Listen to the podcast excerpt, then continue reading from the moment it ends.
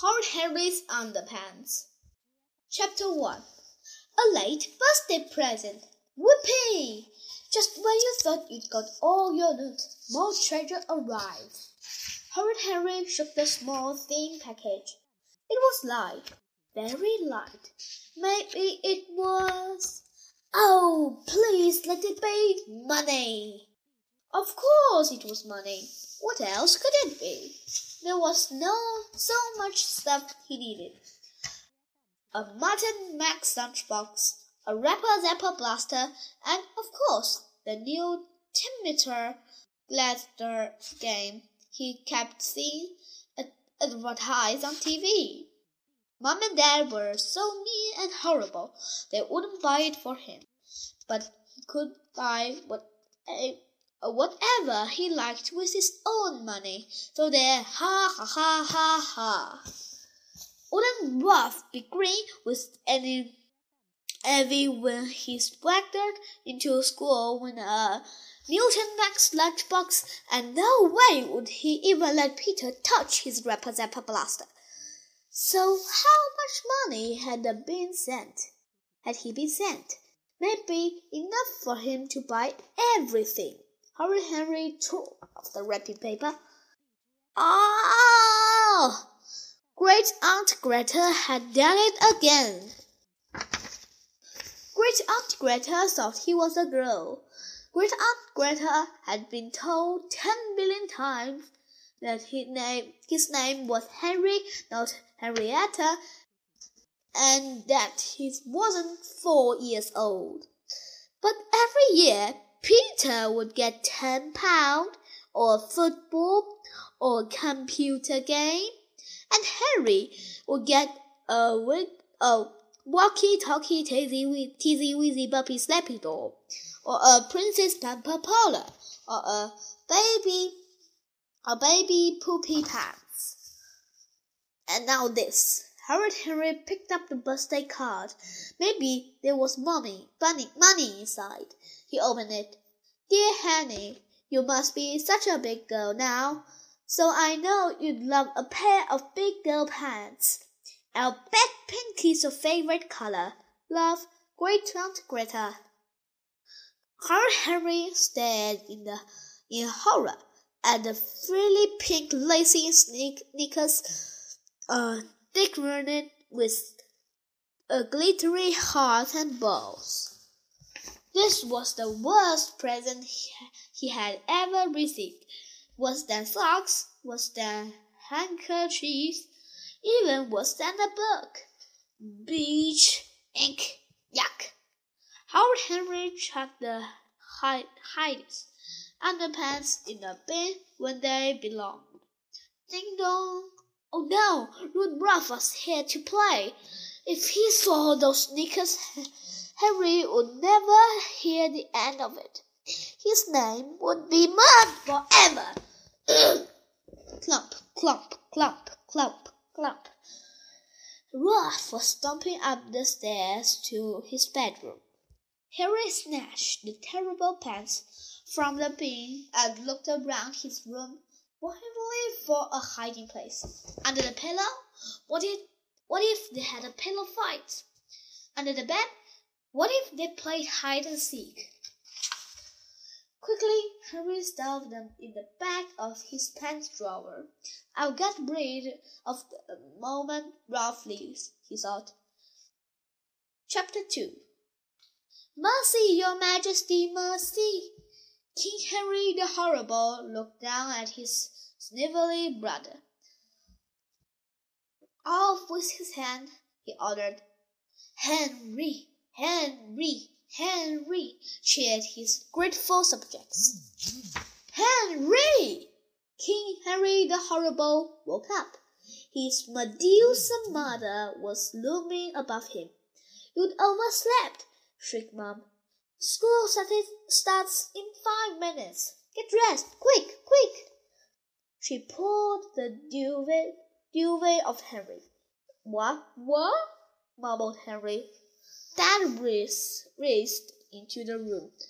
Hurry! shouted Dad. We're late. He yanked Henry out, the, out of the bed. Henry stumbled around his dark bedroom. Half, half asleep, he reached inside his un- underwear drawer, grabbed a pair, then picked up some clothes off the door and flung everything on. Then he, Dad, and Peter ran all the way to school. Margaret, stop pulling Susan's hair. Ralph, sit down. Linda, sit up. Harry, pay attention. Pay attention, bawled Miss Battleaxe. I'm about to explain long division. I will only explain it once. You take a great big number like 374 and then it. Horrid Henry was not paying attention. He was tired. He was crabby. And for some reason, his hands were itchy. These pants feel horrible, he thought, and so tight. What's wrong with them? Horrid Henry sneaked a peek. Then Horrid Henry saw what pants he had on. Not his Driller Cannibal pants, not his uh, Marvin the uh, Marvin ones either. Not even his old gross out ones with the holes and the droopy elastic.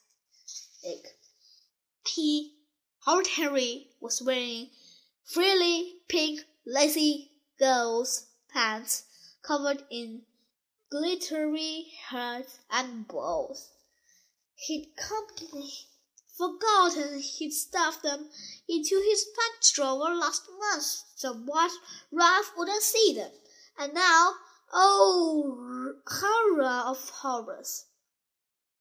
He was wearing them. Maybe it's a nightmare, thought Harry Henry hopefully.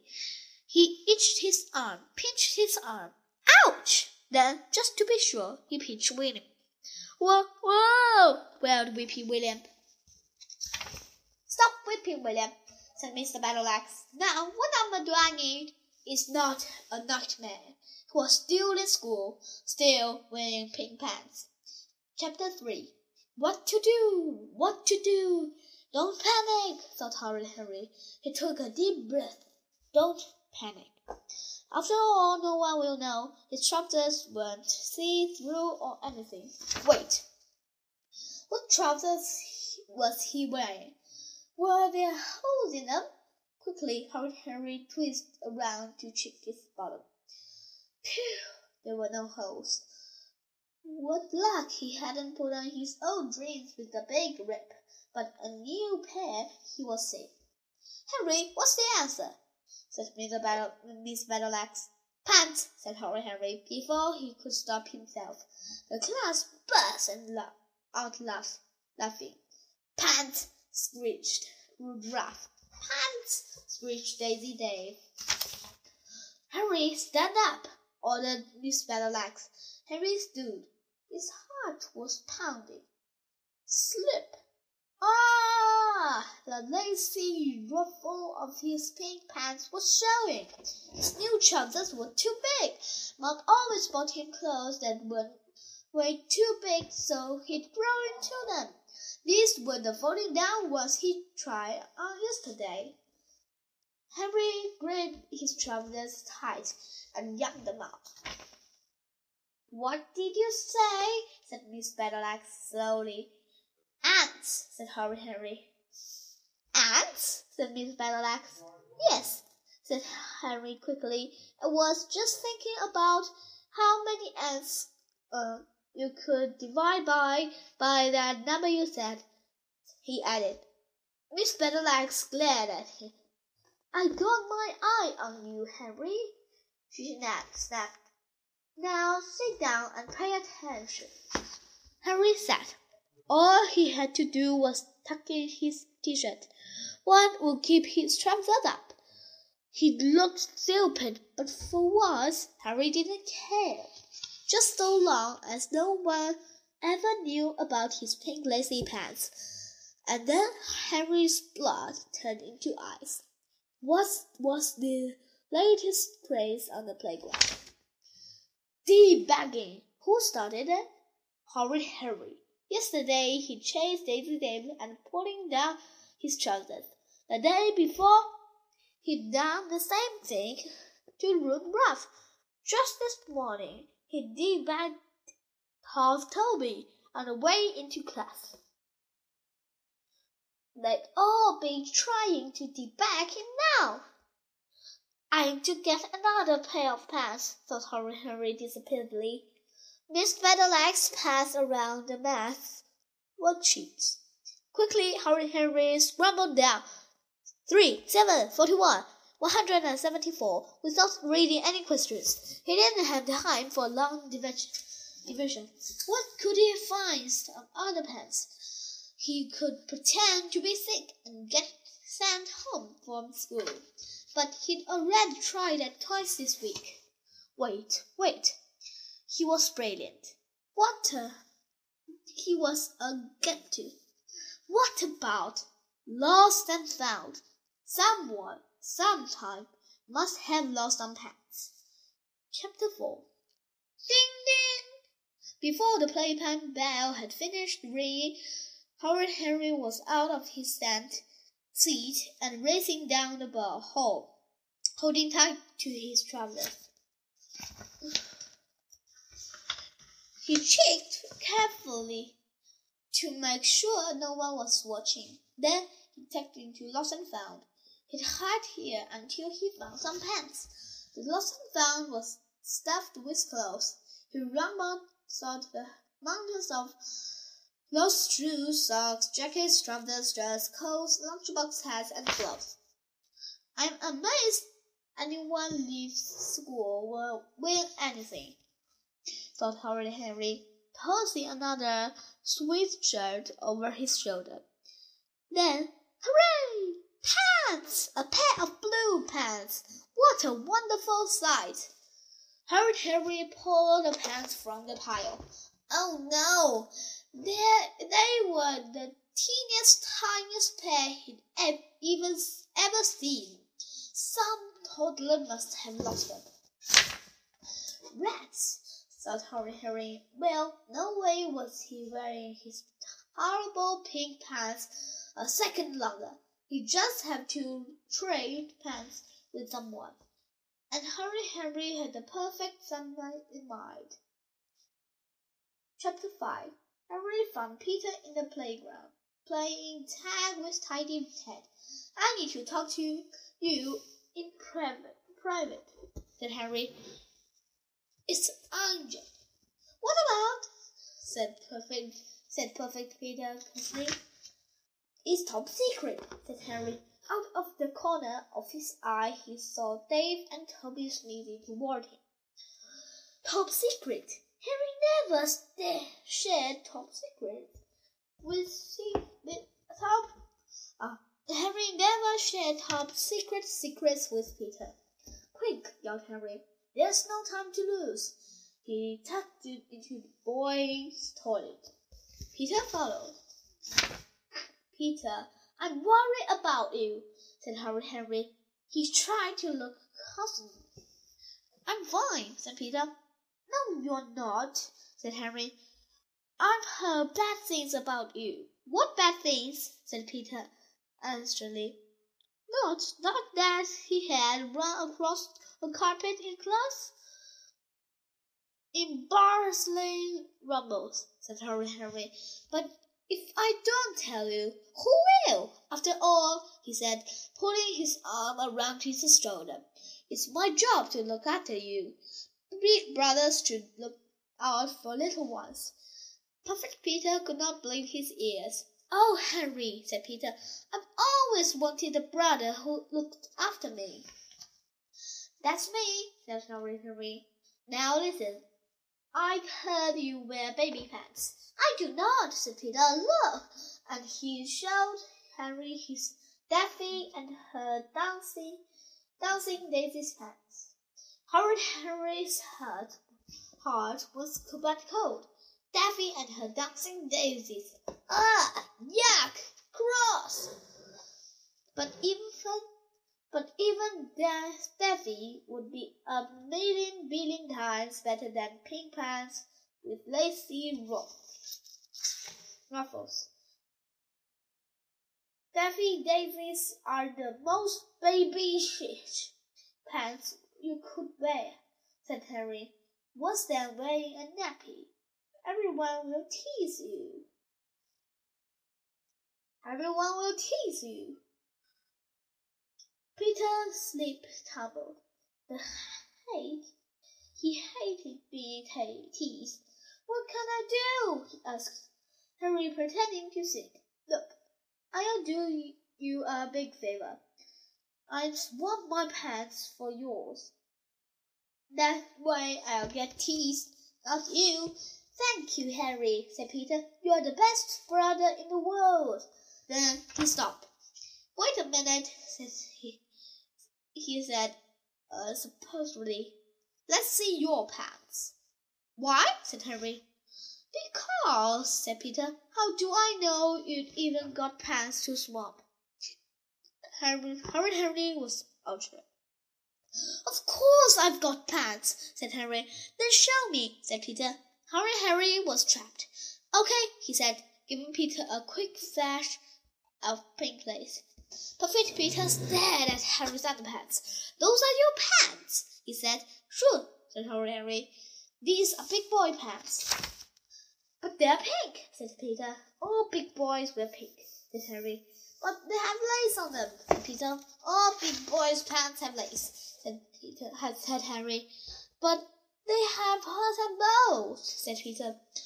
Of course they do. They're they're big boy pants, said Harry Henry. You wouldn't know because you only wear baby pants. Peter, he said. But but they look like girls' pants, said Peter. Henry snorted. Girls' pants. Do you think I'd ever wear girls' pants? These are what all the cool kids are, are wearing. You'll be the coolest kid in the class in these. Perfect Peter backed away. No, I won't, said Peter. Yes, you will, said Peter. Said Harry. I don't want to wear your smelly pants, said Peter. They're not smelly, said Harry. They're brand new. Now give me your pants. No, screamed Peter. Yes, screamed Harry. Give me your pants. What's what? What's going on here? Came a voice to steal. It was the head, Mr. Oddbod. Nothing, said Henry. There's no hanging about the, the toilets at the playtime, said Miss Battle Albert. Out of here, both of you. Peter ran off out of the door. Now, what do what do I do? thought Harry Henry. Harry tucked into a store and hid the pink pants on the leg above the third toilet. No way was he pulling those pants back on. Better Harry no pants than Harry pink pants. Chapter 6 At lunchtime, Harry Henry dogged Grant. He dogged Toby by the climbing frame. During class play, they almost caught him by the water fountain. But Henry was too quick. Ralph chased him into, into class, but Harry got to his seat just in time. He'd done it. Only forty-five minutes will uh, to go until home time. Then uh, there'd be no debagging after school with parents around. Harry couldn't believe it. He was safe at last. He, he stuck out his tongue and bluffed. Na na na na. Miss Battleaxe clapped her claws. Time to change for PE, says Mr. Battleaxe. PE? It couldn't be. Not a PE day. And I don't care if aliens stole your PE kit. Kit, Harry, says Miss Battleaxe, glared at him. No excuse. That's what he, she thought. She had the perfect excuse. Even a teacher as mean and horrible as Miss, Battleaxe would not force a boy to do PE without pants. Harry Henry went up to Miss Battleaxe and whispered in her ear. Forgot your pants, huh? drank Miss Battleaxe loudly. Henry blushed and scowled. When he was the king, he made Miss Battleaxe walk, walk around town every day wearing pants on her head Well, Harry, today is your lucky day, said Miss Meadowlegs, pulling something pink and lace out of her pocket. I found these in the boys' toilet. Take them away! screamed Harry.